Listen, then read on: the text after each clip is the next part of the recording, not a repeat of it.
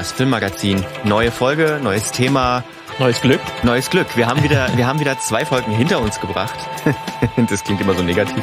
Nein, wir sind quasi jetzt in einer, wieder in einer neuen Rotation drin. Es gibt diese Woche wieder ein neues Thema für uns und euch. Äh, in, der, in den vergangenen beiden Folgen haben wir ja gesprochen über Werbung, könnte man sagen. Oder nee, Start und Film. Werbung. Werbung, Lukas. Werbung. Das war noch da. Oh, Start und Film war da. So viele Themen schon. Ja. So viele Themen, also hört rein. Es kommt wirklich jede Woche kommt hier eine neue Geschichte und alle zwei Wochen auch ein neues Thema. Äh, immer zu ja, Film, Filmkultur, Film und Gesellschaft. Das ist so das, worüber wir hier so sprechen. Und wer sind wir, Martin? Ja, wir sind zwei äh, freie Journalisten aus Dresden, die auch einen Podcast nebenbei haben und die sich quasi einmal in der Woche eine Geschichte erzählen. Und alle zwei Wochen gibt es ein Oberthema. Mhm. Das wollte ich, wollte ich jetzt werden, wäre jetzt so meine Kurzform. Möchtest du noch irgendwas ergänzen? Dann das Oberthema von heute, Martin. Mhm. Was ist das? Es ist mal wieder zum dritten Mal, glaube ich. Ja. Müsste es jetzt sein, haben wir, ähm, beschäftigen wir uns äh, nicht mit uns, Nein. sozusagen, sondern mit Frauen. Mit Frauen im Filmbusiness, die man höchstwahrscheinlich nicht kennt. Und wir wollen das gerne ändern. Ja, exakt. So äh, ist das. Es gibt nämlich die Filmgeschichte ist nämlich geprägt äh, von Frauen. Ähm, Frauen haben immer in Filmen mitgewirkt und mitgearbeitet natürlich. Und gerade Hollywood, gerade Hollywood neigt dazu, ähm, das zu ignorieren. das wollen wir ein kleines, kleines bisschen ändern. Ja, äh, deswegen geht es in dieser und in der nächsten Folge um ja, Frauen im Film. Manche sind berühmt, manche nicht ganz so berühmt, Martin. Ähm, diese Woche bin ich dran und ich spreche diese Woche über Frauen in einem Bereich äh, des Films, sag ich mal, der wenigen Leuten sicherlich bekannt ist, äh, schon qua Geschichtsunkenntnis, würde ich einfach mal behaupten. Hm, Nein. Das, das ist sehr mysteriös. Das ist jetzt, also ich unterstelle jetzt unseren ja. HörerInnen einfach Geschichtsunkenntnis. Das ist natürlich nicht korrekt. Viele werden äh, davon schon gehört haben, aber in der Tiefe damit beschäftigt haben sich sicherlich die wenigen, weil es eben auch nur ein Teil äh, eines größeren Komplexes ist. Kannst du dir vorstellen, welcher Komplex das ist? Was interessiert mich denn besonders? Ähm, naja, also dann wahrscheinlich Sounddesign oder so? Nee. Sowas zu Soundtrack, Ton. Aufnahme. Ich, okay. ich, ich habe mal wieder äh, tief im Geschichtsbuch geblättert okay, okay. und habe mal wieder im Ostgeschichtsbuch geblättert Aha. und bin wieder in der DDR gelandet. Hm, also die, die erste ostdeutsche Filmemacherin? Ah, nicht ganz, aber bei wem, äh, also ah, das stimmt vielleicht auch zum Teil. Ähm, man landet ja unweigerlich bei der DEFA, wenn man über Film im Osten ähm, spricht. Die DEFA oder Deutsche Film AG war ja, im Prinzip das Filmunternehmen der DDR, so könnte man sagen. Natürlich, natürlich volkseigen oder mehrere volkseigene Betriebe gehörten dazu. 17. Mai 1946 gegründet, also vor ein paar Wochen auch großes 75-jähriges Jubiläum gefeiert. Bis 1992 gab es die DEFA in dieser Zeit, also in diesen äh, ja, Jahren produzierte die DEFA 700 Spielfilme, 2500 Dokumentar- und Kurzfilme, 950 Animationsfilme, Einige davon waren natürlich Propagandafilme und staatliche Auftragsfilme.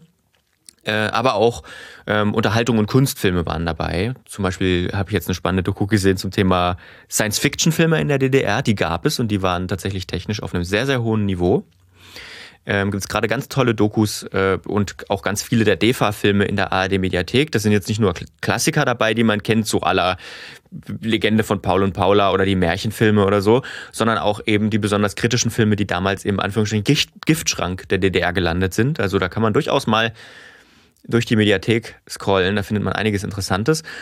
Und man muss auch dazu sagen, es gibt natürlich nicht die DEFA oder den DEFA-Film als Prototyp, denn in diesen über 45 Jahren Geschichte hat sich natürlich einiges getan.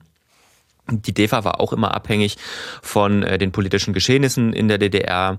Ähm, sie war natürlich auch ja immer für große Propaganda zuständig, die, äh, zuständig, die es auch in den 50ern gab mit Personenkult. Da hatten wir ja dem, dem letzte erst eine Folge dazu. Ähm, sowas wie das elfte Plenum des ZK der SED im Dezember 65 spielte eine Rolle. Das war so der schon einschneidende Punkt, vor dem es in der Kunst der DDR eine große Öffnung gab, ne, bis, bis 65 und dann kam dieses Plenum und da wurde ganz viel verboten. Eine ganze, eine ganze Jahresproduktion der DEFA zum Beispiel Spur der Steine oder so, den hatten wir ja auch mal zusammen gesehen, ähm, landete dann eben im Giftschrank und durfte nicht gezeigt werden. Heute kümmert sich die DEFA Stiftung um das filmische Erbe. Ähm, ist eine gemeinnützige Stiftung, die von der Bundesrepublik eingerichtet wurde. Und auch die war hier bei uns im Podcast schon öfter Thema. Wir haben zum Beispiel die eben schon angesprochene Folge, da ging es um Ernst Tellmann und Propagandafilme, hieß ein Film gewordener Mythos vom 11. und war am 11. März 21 äh, in unserem Podcast zu hören und ihr könnt die natürlich nachhören. Logischerweise äh, können wir auch sehr empfehlen. Und ähm, auch äh, haben wir uns schon mal per se mit Filmen über die DDR beschäftigt. Da hast du auch von deinem Opa eine Geschichte erzählt. Ähm, das war am 2. September 2018, Martin. Das so ist schon fast her. drei Jahre her. Krass, Aber ja. wenn man in unserem Podcast-Feed ganz zurück, zurückscrollt, bei den Folgen, die man noch im Feed sieht, ähm, ist es die zweite Folge. Also die ist leicht zu finden. ja, und die DEFA-Stiftung, die digitalisiert eben, archiviert, forscht, äh, hat aber auch normalerweise Veranstaltungen, klärt eben auf über dieses filmische eben äh, für dieses filmische Erbe und ähm, das ist vielleicht für alle ganz gut, die sich fragen, warum warum sie eigentlich Steuern zahlen und warum auch die Kultur Geld davon abbekommt. Das ist der Grund, ein Grund äh, und auch dieses Buch hier, das von der DEFA Stiftung herausgebracht wurde. Ich hoffe, ihr könnt es alle ähm, hören. Erstmal ganz wichtig, Blätter nochmal drin. Mhm. Ah, okay, ja. das, das klingt nach einem Buch und sehen die Leute, die uns bei YouTube zuschauen, äh, ihr könnt unsere Folgen ja immer auch bei YouTube verfolgen, die sehen es jetzt hoffentlich auch äh, in der Kamera, heißt Sie, Regisseurinnen der DEFA und ihre Filme, hat 400 Seiten, Hardcover, ähm, da sind zwei äh, DVDs dabei im, im, im äh, Inlay, also in, auf den Covern draufgeklebt. Da sind äh, 18 Filme drin, herausgegeben von Cornelia Klaus und Ralf Schenk. Der war hier auch schon im äh, Interview in unserem Podcast. Der ist der ehemalige Vorstand der, der DEFA-Stiftung. Ja, und äh, darin geht es eben um Regisseurinnen der DDR oder der DEFA vielmehr. Ja, und ähm, ich, äh, ich finde das äh, großartig. Das Buch ist auch nicht ganz billig, es kostet 30 Euro. Aber ich nehme mal an, ähm, im Verglichen, verglichen mit der Auflage, wenn man sowas wirtschaftlich herausbringen wollte, ich meine, da gehört ein Haufen Recherche dazu. Ne? Ich glaube, es sind da über 40 Biografien drin, die alle recherchiert werden mussten, weil über die fast nichts bekannt war. Ähm, das ist, äh, weiß ich nicht, wie viel das Buch in der, im, Frei, in der, im freien Markt kosten würde. Wahrscheinlich. Wenn er da überhaupt entstanden wäre. Wenn, ja, eben. Also deswegen, also wenn es drei- oder vierstellig würde, wahrscheinlich nicht reichen. Ähm, also, ist äh, ein tolles Buch geworden äh, muss man wirklich sagen, ist auch noch nicht so alt, 2018 glaube ich rausgekommen und ich habe das im Zuge eben der Recherche entdeckt. Und ich muss auch ganz ehrlich sagen, äh, meine Ausgangsgedanke war eben, okay, ich habe jetzt von diesem Jubiläum der DEFA gehört und ich habe da auch einiges gesehen. Ich würde gerne was, weil wir uns ja gesagt haben, wir machen Frauen, ähm, wir, machen Frauen zum Thema in diesem Filmmagazin. Ich würde gerne was über Frauen in der DEFA und in der DDR erzählen.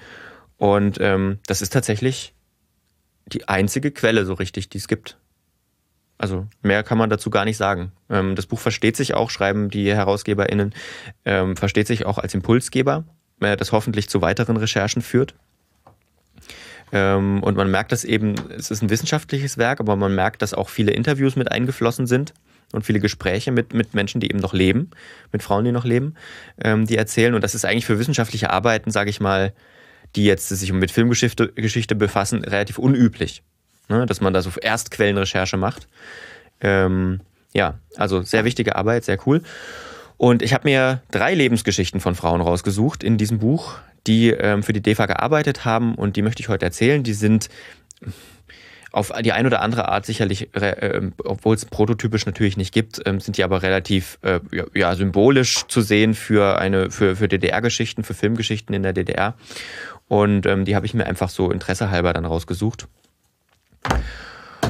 Und äh, zuerst aber vielleicht einmal allgemein Frauen.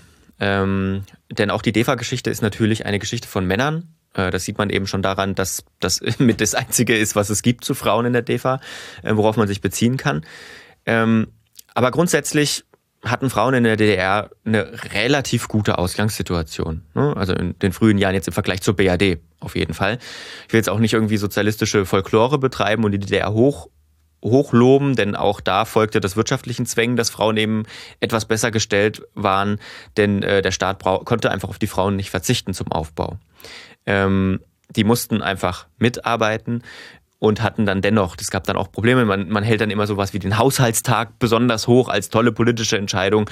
Allerdings ähm, ist das auch Quatsch, denn das ist ja wieder so eine Teilung in Geschlechter. Ne? Also Männer zum Beispiel konnten, soweit ich weiß, den Haushaltstag nicht für sich beanspruchen. Sollte denn das auch machen? Ja, eben, genau. Ja. Und der Haushalt und die Kindererziehung, die lastete das, was zu Hause stattfand, sage ich ganz bewusst, trotzdem auf den Schultern der Frauen in vielen Fällen. Also so richtig Emanzipation ist das auch nicht gewesen. Aber immerhin, es gab eine gute Kindergarten, Kindergartenstruktur, es gab gute Weiterbildungsmöglichkeiten für Frauen und es gab auch sowas wie zum Beispiel das Recht auf Schwangerschaftsabbrüche und so Zeug. Ne? Also die DDR war in vielen Belangen viel weiter als der andere deutsche Staat, was Frauenrechte betrifft. Ähm, außerdem Scheidungen und sowas wie, ähm, wie, wie alleinerziehende Mütter waren eben keine, wurden nicht, wurden nicht so stigmatisiert, ne? Also zumindest auch von staatlicher Seite nicht. Äh, Im Gegenteil, auch es gibt auch DEFA-Filme, wo dieses Bild der alleinerziehenden Mutter tatsächlich, wo die zu einer Art Heldin des Alltags gemacht wird, ne? Trotzdem war die DDR ein Staat alter weiser Männer. Da gibt's überhaupt nichts dran schön zu reden. Ähm, also die kann man wirklich nicht als Emanzipa großes Emanzipationsbeispiel ranholen, wenn man jetzt nicht auf die gesellschaftliche Ebene geht und sich anguckt, was Frauen geleistet haben, was wir heute auch machen wollen. Denn ähm, ich habe mal eine kleine, weiß ich nicht, eine kleine, nicht Volkszählung, eine kleine Zählung vorgenommen. Hm. Ähm, ich habe mal geguckt, wie viele, wie viele Ministerinnenposten es denn in der DDR gab über ihre, äh, ihre Geschichte. Und ich sag mal so, es gab viele, denn äh, in der DDR, das äh, muss man wissen, es gab diese üblichen Ministerinnenposten, ne? also sowas wie, wie Außenministerium, es gab sowas wie, wie natürlich äh, das Ministerium für Volksbildung und so weiter, ne? All diese, diese Sachen, die wir heute, wir haben natürlich kein Ministerium für Volksbildung, aber wir haben ein Kultusministerium. Ähm, also diese, sag mal, diese typischen Ministerposten, die gab es natürlich. Es gab aber auch ähm, Wirtschaftsminister sozusagen, also mehrere. Ähm, es gab so, es gab ein Kohle, eine Kohle, einen Kohleminister und so ein Zeug und da gender ich ganz bewusst nicht. Es gab nämlich ähm, über die ganze Zeit der DDR verteilt 72 übliche Ministerinnenposten, das habe ich gerade eben, das sind diese üblichen Posten und 56 Industrieministerposten. Die sind nicht alle am Anfang gegründet worden. Zum Beispiel gab es das ein oder andere, den ein oder anderen Ministerposten auch erst ab 1976 und so weiter. Ne? Deswegen, das ist nicht so äh, ganz konsequent, aber auf jeden Fall 72 und 56 macht 128 Posten, die man als Frau hätte innehaben können. Es gab aber in der gesamten Geschichte der DDR auf diesen 128 Posten nur vier Ministerinnen. Oh, das ähm, ist jetzt nicht ganz so ein bisschen Ungleichgewicht, ja, stelle ich da fest. Also äh, da muss man sagen, auch nicht und, so lange. Und Elisa welche waren das? Ja, El ja genau, ich habe das mal ausgesucht. Ähm, Elisabeth Zeiser war, war Volksbildungsministerin von 1952 bis 1954. Hilde Benjamin, ähm, Justizministerin von 1953 bis 1967. Und natürlich Margot Honecker, Volksbildungsministerin von 1963 bis 1989. Und Uta Nickel, die war Finanzministerin von 89 bis 90 in der Modrow-Regierung. Die kann man fast schon auch noch rauslassen. Also ich will sie natürlich nicht, will ihre Arbeit nicht kleinreden, aber die kann man fast schon rauslassen, weil das quasi schon im Niedergang der DDR gab es diesen Posten natürlich erst. Ne? Ähm, das war nicht diese, diese klassische ähm, Ulbricht Honecker, eine von den beiden Ehren, wo sie Ministerin war. Ähm, ja, bitte nicht zitieren, was ich hier erzähle, weil ähm, ich habe jetzt nur wirklich ganz, ganz, ganz kursorisch schnell durchgezählt. Nur um diese ungefähre Dimension zu verdeutlichen. Also diese Dimension stimmt natürlich schon.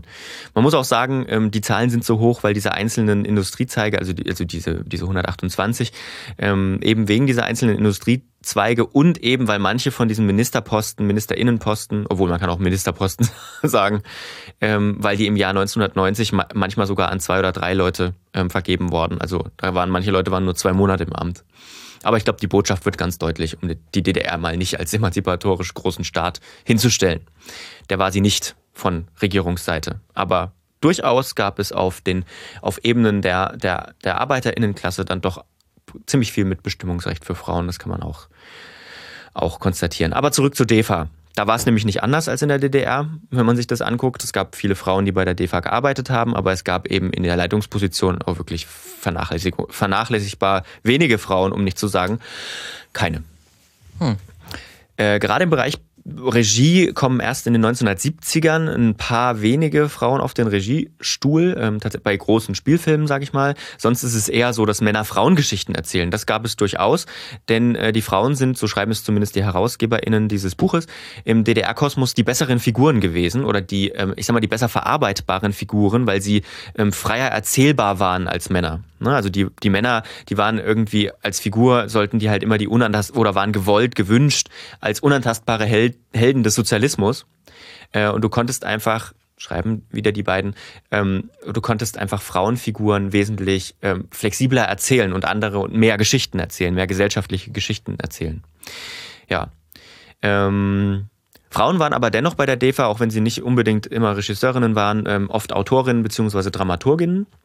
Und im Schnitt gab es so gut wie ausschließlich Frauen in der DDR. Das war ja auch schon was, das hattest du öfter schon angesprochen im Filmmagazin. Schnitt ist tatsächlich eher ein Frauenberuf. Also auch, also früher vor allen Dingen gewesen, ja. weil das dann, äh, dieses Bild über den Schnitt war ja damals wirklich früher, das heißt ja auch Schnitt, weil man das wirklich früher mit einer Schere geschnitten hat oder mit, mit irgendwelchen äh, scharfen Werkzeugen. Ja. Und das wurde halt als Hausarbeit angesehen, das Schneiden von, von Filmen. So gerade so in den Anfangsjahren zwei, äh, 20, oder 10er, 20er Jahre des äh, 20.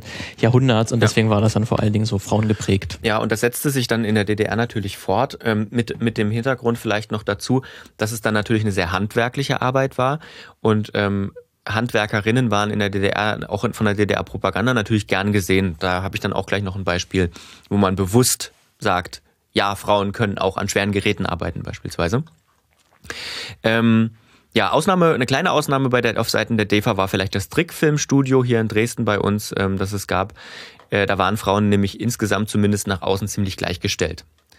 Ähm, ja, Interessant ist auch noch ein praktisches Problem, ähm, dass, dass viele Regisseurinnen äh, hatten, damit bekannter zu werden, wie zum Beispiel äh, ähm, Regisseure, die man dann durchaus kennt aus DDR-Zeiten. Ähm, die Frauen wechselten häufiger den Nachnamen, äh, weil sie heirateten.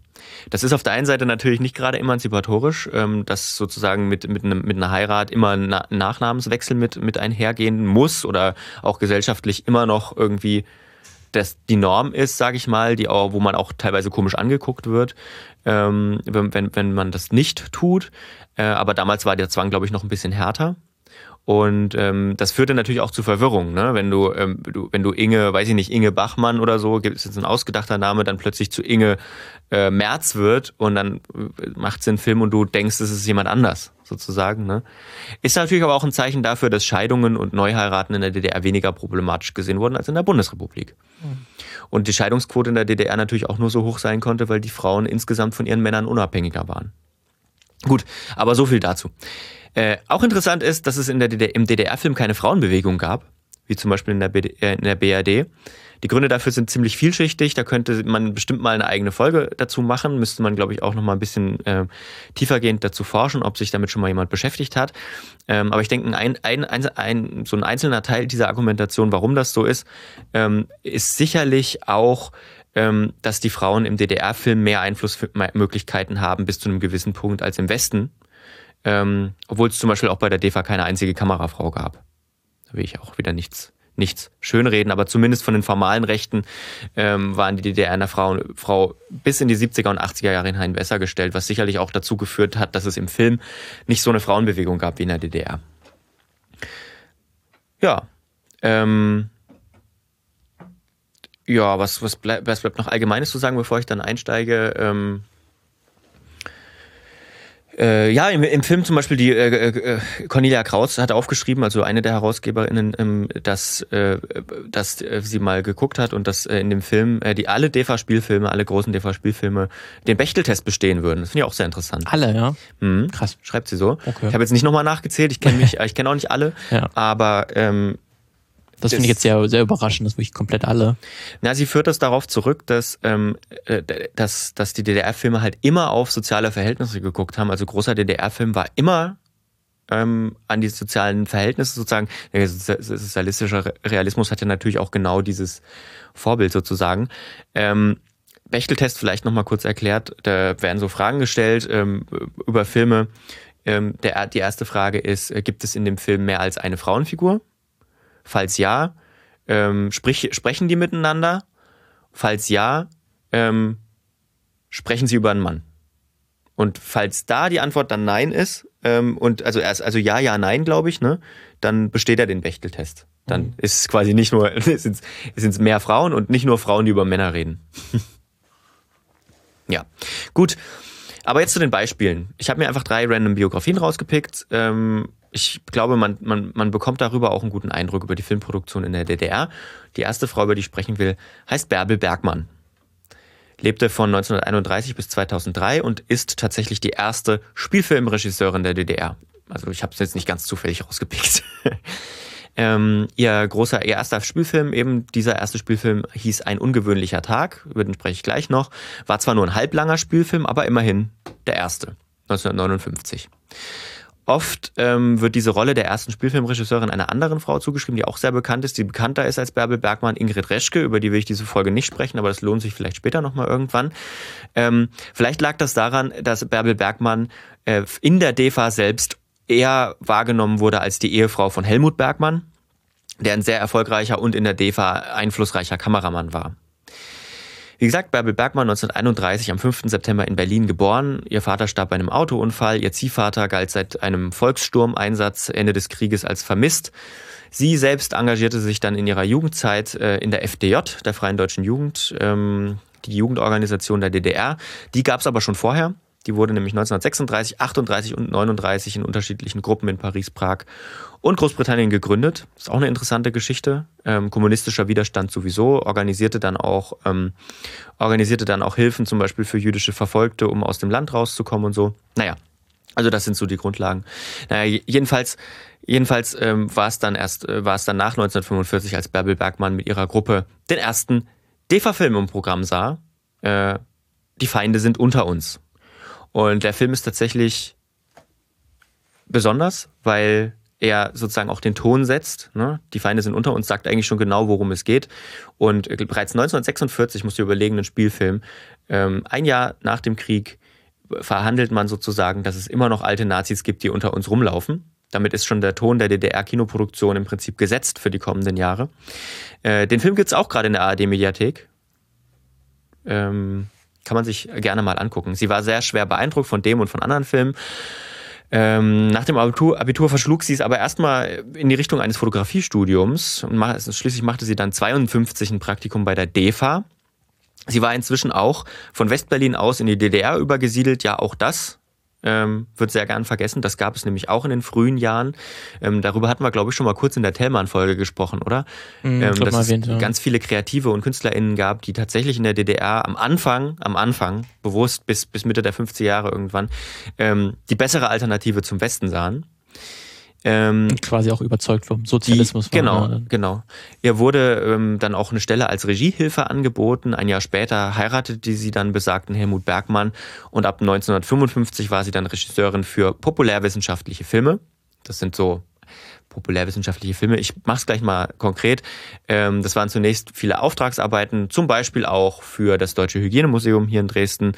Ähm, darunter, war, darunter waren zum Beispiel Filme Junge Pioniere errichten eine Kochstelle oder das Anfertigen eines Handpuppenknopfes. Wow, spannende, also spannende Filme. Ja, aber, das, aber man muss sich ja überlegen, wie die Medienlandschaft damals war. Ne? Heute schaust du ein YouTube-Tutorial. Damals hast du den ganzen Film oder eine Doku, naja, eine aber Doku die waren, also man, man muss auch merken, ne, man, Filme sind jetzt nicht immer nur, wenn ich über Filme spreche und über DEFA-Filme spreche, das sind nicht immer abendfüllende Unterhaltungsfilme. Ne? Das sind auch mal irgendwie zweiminütige, dreiminütige, zehnminütige Anleitungsfilme oder Kurzdokumentationen oder so. Ähm, aber die waren eben auch wichtig für die DDR. Seit 1957 war sie dann freischaffend tätig. Ähm, sie erweiterte, oder das, das DEFA ähm, wurde dann erweitert in den späten 50ern um Kinderfilme. Man wollte stärker in diesen Kinderfilmbereich. Ähm, und da bekam Bärbel Bergmann ihre Chance, drehte dann eben ein ungewöhnlicher Tag der erste Spielfilm im Prinzip äh, einer Regisseurin. Das ist ein Alltagsmärchen über ein Mädchen, das keine Lust hat, ihre Hausaufgaben zu machen und dann läuft sie so durch die Welt und plötzlich haben alle keine Lust mehr, irgendwas zu machen und stellen ihre Arbeit ein und sie merkt, nichts geht mehr.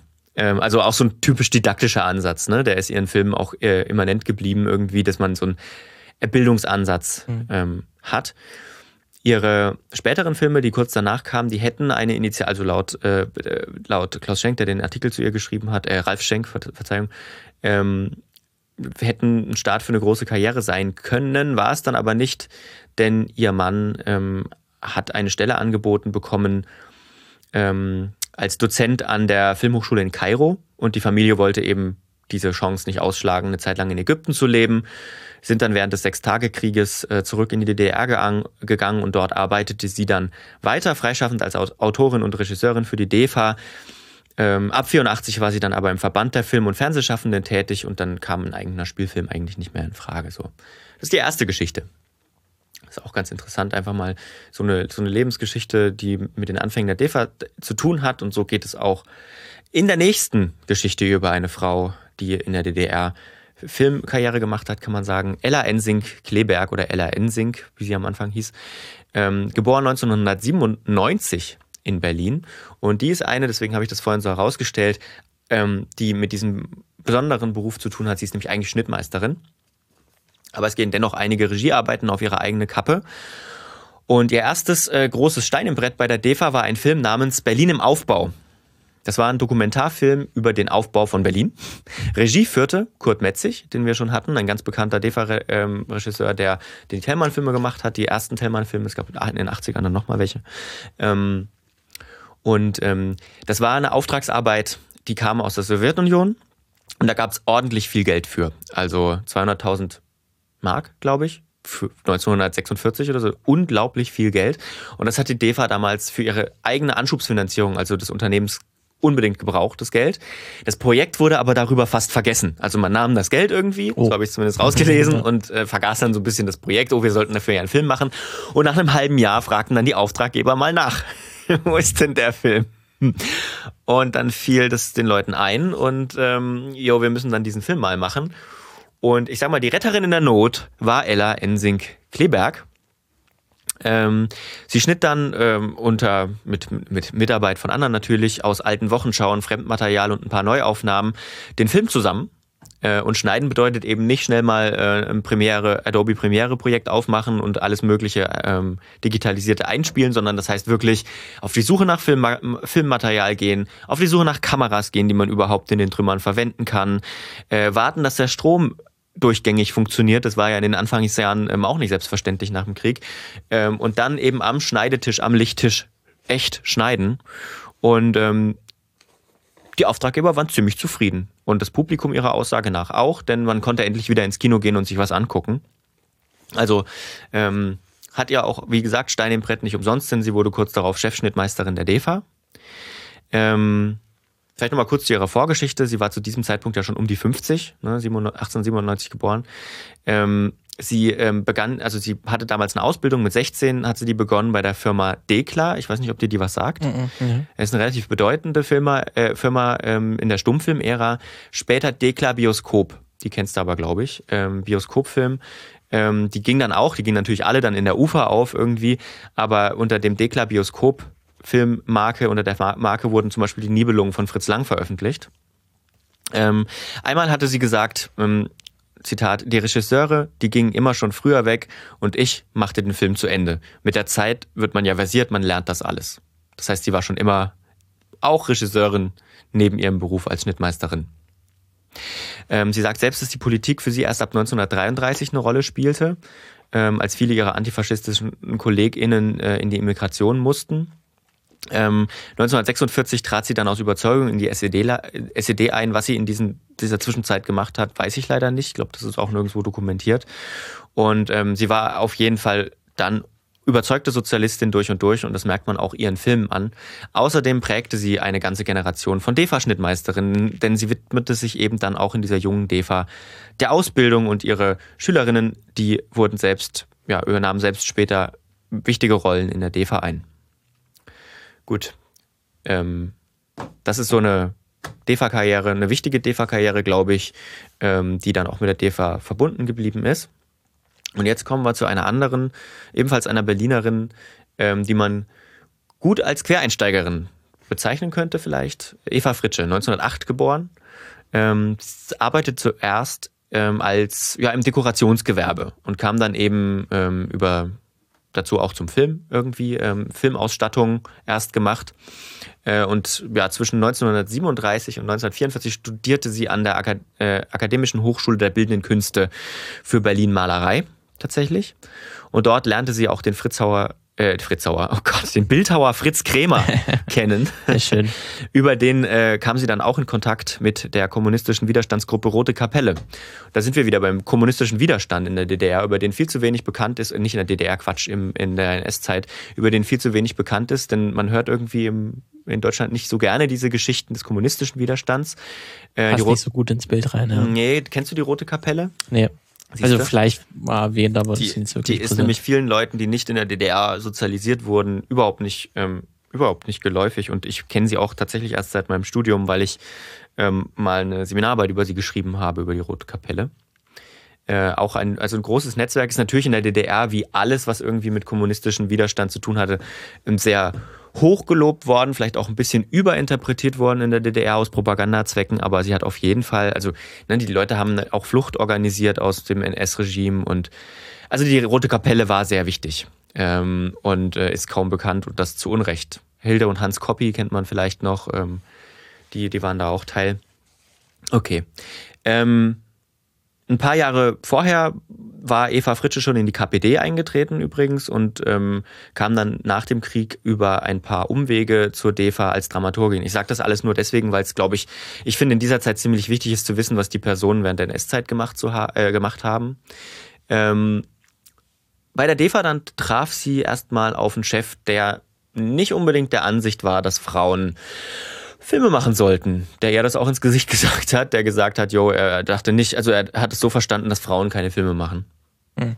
Cool. Also so viel auch zur Emanzipation. Ja. Ähm, es gab dann allerdings ein großes Projekt, eine Dokumentarfilmreihe, die auch äh, ja in dem Kosmos des Aufbaus des Landes ziemlich wichtig war, die Werbung für den Zwei-Jahres-Plan machen sollte. Also Wirtschaft war natürlich total wichtig für die DDR immer schon. Und ähm, in diesem besagten Film ging es um eine Brücke in Brandenburg, die Brücke bei Kaput. Ich weiß nicht, ob du das kennst, das ist bei der Seenplatte da oben irgendwo bei Potsdam. Eine relativ wichtige Brücke, okay. denn vorher musste man wohl, so habe ich es verstanden, wenn man von Nord nach Süd ähm, was transportiert hat, Holz oder, oder, oder Kartoffeln oder sonst was, ähm, musste man immer Berlin umfahren. Und das dauerte ewig.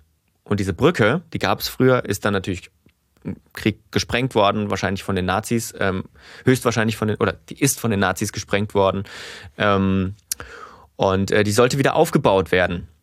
Und in diesem Film sollte es eben um diesen Wiederaufbau gehen. Mit dem Film wurde ein Mann betreut. Ähm, als der dann das Motiv besichtigte, stellte er fest, da ist ja noch nichts. Gut, das ja. soll ja jetzt auch erst passieren, oder? Da gibt es keine Brücke. Ja. Äh, aber ich soll, einen Film, ich soll einen Film über diese Brücke machen. Er wurde dann krank ähm, und widmete sich nicht mehr dem Film und so kam der Film dann zu Eva Fritsche über Umwege. Also es wurde dann so gesagt, ja, kann das nicht Eva Fritsche machen? Aber was so, mh, kann, wir haben keine andere Möglichkeit. Okay, Eva Fritsche kam zu dem Film und ähm, kümmerte sich dann, kann man durch die Blume, glaube ich, sagen, mit ihrem Filmteam zusammen erstmal darum, dass äh, die Brücke gebaut wurde. Also die mussten wirklich das Bauprojekt starten? Ja, sozusagen. Also es gab damals wohl einige Verweigerer, Verweigerer beim Berliner Arbeitsamt, ähm, die ähm, keine Arbeiter zur Verfügung oder ArbeiterInnen zur Verfügung ähm, stellten und eine Art dran machten. Und da wirkte das Filmteam dann offenbar auch sehr drängend mhm. darauf ein, dass diese Brücke gebaut wurde. Ist wäre das sogar mal ein Beispiel gewesen für Filme mit positiver Auswirkung. Zum Beispiel, genau. Das wurde, aber es gibt auch wenig zu lesen dazu, muss man ja. sagen. Ich glaube, das, was da drin steht, ist auch mit das einzigste, äh, einzige. Und ähm, das ist ein sehr interessanter Film auch, die Brücke von Kaput, ähm, und eine sehr Inter Interpretation, äh, sehr interessante Interpretation des, des Terminus Dokumentarfilm. weil so richtig dokumentarisch ist er nicht, sondern es ist halt ein Spielfilm, der das nacherzählt, aber wird unter Dokumentarfilm geführt. Und ähm, in dem wird dann auch das Problem mit dem Arbeitsamt thematisiert. Haben Sie sich denn überhaupt beim Arbeitsamt um Leute bemüht? Bemüht? Seit Mai bombardieren wir die Herrschaften mit Anforderungen. Den ganzen Sommer haben die überhaupt nicht geantwortet. Und nun sind wir bald im Winter. Zum Auswachsen. Mit euch paar Stammleuten allein wird die Brücke nie fertig. Naja, aus der Gegend kommt doch keiner. Im Sommer haben sie mit Obst gehandelt, jetzt schieben sie mit Holz. Ja, man sieht auch dann später den Direktor des Amtes, des Arbeitsamtes, wie er pünktlich kurz vor Feierabend Feierabend macht, einen wichtigen Anruf noch ablehnt, weil er hat ja schon Feierabend und das Projekt kann deswegen erstmal nicht weitergehen, nur weil es ihm wichtiger ist, mit seinen Leuten am Stamm, mit seinen Männern am Stammtisch äh, Bier zu trinken und da rumzuklüngeln. Und äh, auch ganz typisch ähm, für die Kritik damals, ähm, man übte natürlich auch Kritik am Klassenfeind. Also die Brücke von Kaput? Jawohl, die Brücke von Kaput. Sie lag vollständig im Wasser und die Bergung war eine Viechsarbeit. Wer etwa dabei war von denen, die damals den unsinnigen Zerstörungsbefehl ausführten, der weiß jetzt hoffentlich, bei wem er sich bedanken kann. Sind die neuen Brückenteile nun schon gekommen? Nicht alle. Wir mussten trotzdem mit der Montage beginnen. Danke. Die Krane sind bereits in Tätigkeit. Eine Lieferfirma hatte irgendwelche Schwierigkeiten im britischen Sektor. Darum konnten die mittleren Teilstücke noch nicht angeliefert werden.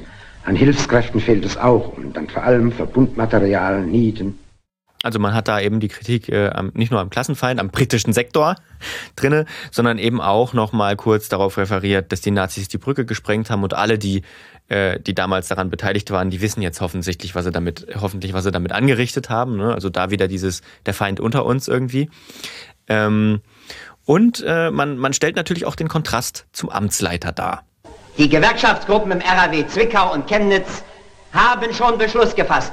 Seit gestern machen sie dort in freiwilligen Überschichten Nieten für kaputt.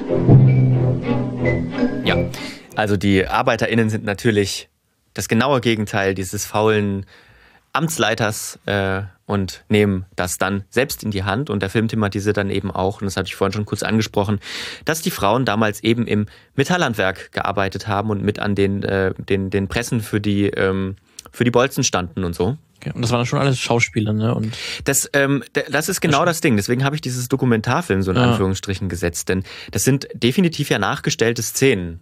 So. Aber eben auch mit echten ArbeiterInnen. Ähm, die, die, die wurden damals auch gefragt, wollt ihr eure große Arbeit nochmal nachstellen und so, und die haben dann auch mitgemacht. und ihnen war dann nur wichtig, dass sie äh, im Film den Amtsleiter verprügeln dürfen. schön. Und Das im Filmteam, das musste dann sogar den Schauspieler schützen, den ihn gespielt hat. Also es ist nur so eine Anekdote, die in dem Buch drin steht. Finde ich irgendwie auch eine typische DDR-Geschichte, oder? So in allem. Ja. Also auf der einen Seite natürlich ist da Aufbauwille da gewesen, auf der anderen Seite schwingt da auch viel Propaganda mit. Ähm, Aber du, du siehst auch schon, dass es nicht so ganz funktioniert, weil irgendwas hat im Hintergrund, dass nicht alles wirklich reibungslos ja, genau, es gibt Kritik ist, ja. ähm, und, und aber dann doch nicht an der Arbeiterinnenklasse, sondern an den anderen Umständen und so weiter. Und wir wollen ja und es geht nicht, weil es scheitert an der Ecke, aber wir kriegen das alles hin und am Ende steht die Brücke. So. Ähm, es wird ein Konflikt thematisiert und deswegen hatte sie dann wohl auch bei der DEFA keine große Zukunft, denn also sie war der Meinung auch, dieser Dokumentarfilm ist Dokumentarfilm, ne? also Dokumentarfilm ist auch ein Kunstwerk, äh, das zur Unterhaltung des Publikums dient.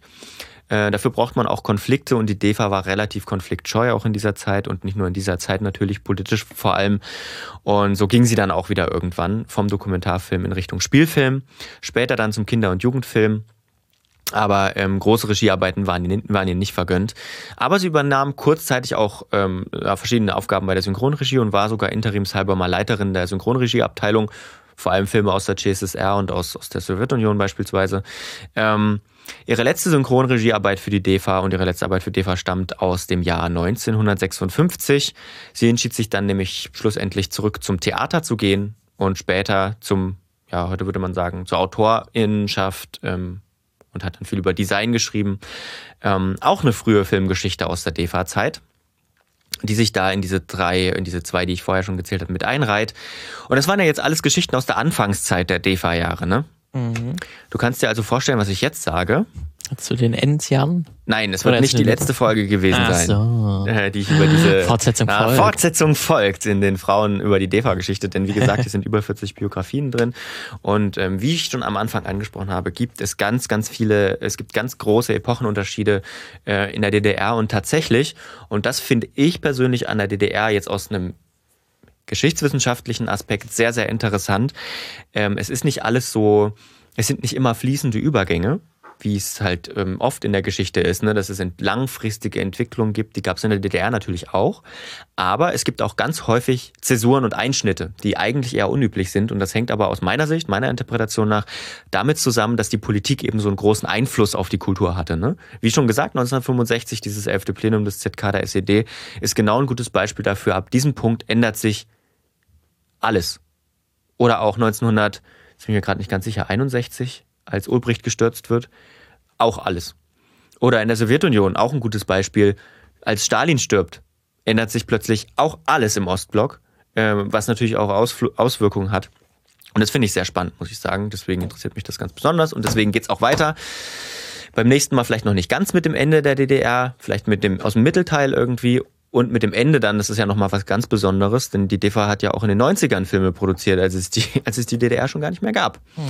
Ähm, und auch zum Ende, der, äh, wo es dann tatsächlich auch der erste Film ähm, der, der, ähm, der Homosexualität ähm, ähm, thematisiert in, äh, in, in der DDR, den gab es auch. Durchaus auch, kann man vielleicht sogar sagen, offener als im Westen. Also in der britischen, äh, britische In der britischen Zone, jetzt hast du es in, ja der schon. In der BRD, ups. Upsi. ja, ähm, genau, deswegen, das interessiert mich. Ähm, vielleicht kann man jetzt zum Schluss noch ein kurzes Fazit irgendwie ziehen. Also Frauen spielten natürlich eine wichtige Rolle in der frühen Zeit der DEFA äh, und ich sag mal auch in der frühen Zeit des neuen deutschen Films in Anführungsstrichen, also im Nachkriegsfilm. Äh, dieses Buch hier, ich halte es nochmal jetzt in die Kamera für alle, die bei YouTube reingucken, ist ein wichtiger Ausgangspunkt. Das schreiben die Autoren eben auch, um erstmal überhaupt was zu erfahren über Frauen in der DDR, in der DEFA. Und äh, es geht deutlich darüber hinaus, über die irgendwie, weiß ich nicht, fünf Wikipedia-Einträge zu ähm, Frauen, die bei der DEFA gearbeitet haben, die es gibt. Deswegen insgesamt. alle, die interessiert sind äh, an weiteren Geschichten, können sich auch das Ja. Buch ja zulegen, wie du das ja schon beschrieben Von wegen, hast. das Internet weiß alles. Ja. Manchmal muss man sogar lesen, Ja, Büchern. Wahnsinn. Aber man kann es im Internet bestellen. Das ist schon gut. Wenigstens das, wenigstens. Ja. Gut, äh, das war's. Schön. Das war sehr interessant auf jeden Fall. Und wenn es noch so viele andere äh, Geschichten gibt, die dort ausgegraben wurden, ist dann sehr interessant, weil das ja wirklich ein Kapitel ist, was wahrscheinlich die wenigsten so auf den Blick haben, weil man, es gibt natürlich dann die beka paar bekannten äh, DDR-Regisseure und dann ja vor allen Dingen dann die Männer sind, die das irgendwie nur geschafft haben, in der Geschichtsschreibung irgendwie bekannt gewesen zu sein. Ähm, deswegen gibt es da wahrscheinlich auch noch viele Schicksale und Biografien äh, über Frauen, die es äh, geschafft haben oder versucht haben zu schaffen. Das war, hast du ja auch schon in deinen Geschichten mir auch gemerkt. Die sind ja auch häufig auf irgendwelche Widerstände getroffen und hatten es halt nicht so einfach. Durften vielleicht dann ein, zwei Filme machen, aber war dann halt irgendwann dann doch so anstrengend oder Widerstand so groß, dass man dann doch in andere Bereiche ge- gegangen ist. Ähm, deswegen ist es aber trotzdem sehr wichtig, glaube ich, mal darüber Mhm. auch Bescheid zu wissen. Ich denke auch. Gut, damit äh, war das Teil 1 unserer ähm, erneuten Auflage von Frauen in Film. Und äh, nächste Woche bist dann du dran. Korrekt. Nächsten Sonntag. Also, Da wird es etwas, äh, bewegen wir uns in einem anderen Wirtschaftssystem Ja. und Gesellschaftssystem. welches könnte das Welche könnte sein? das sein? Ihr das werdet es niemals erraten.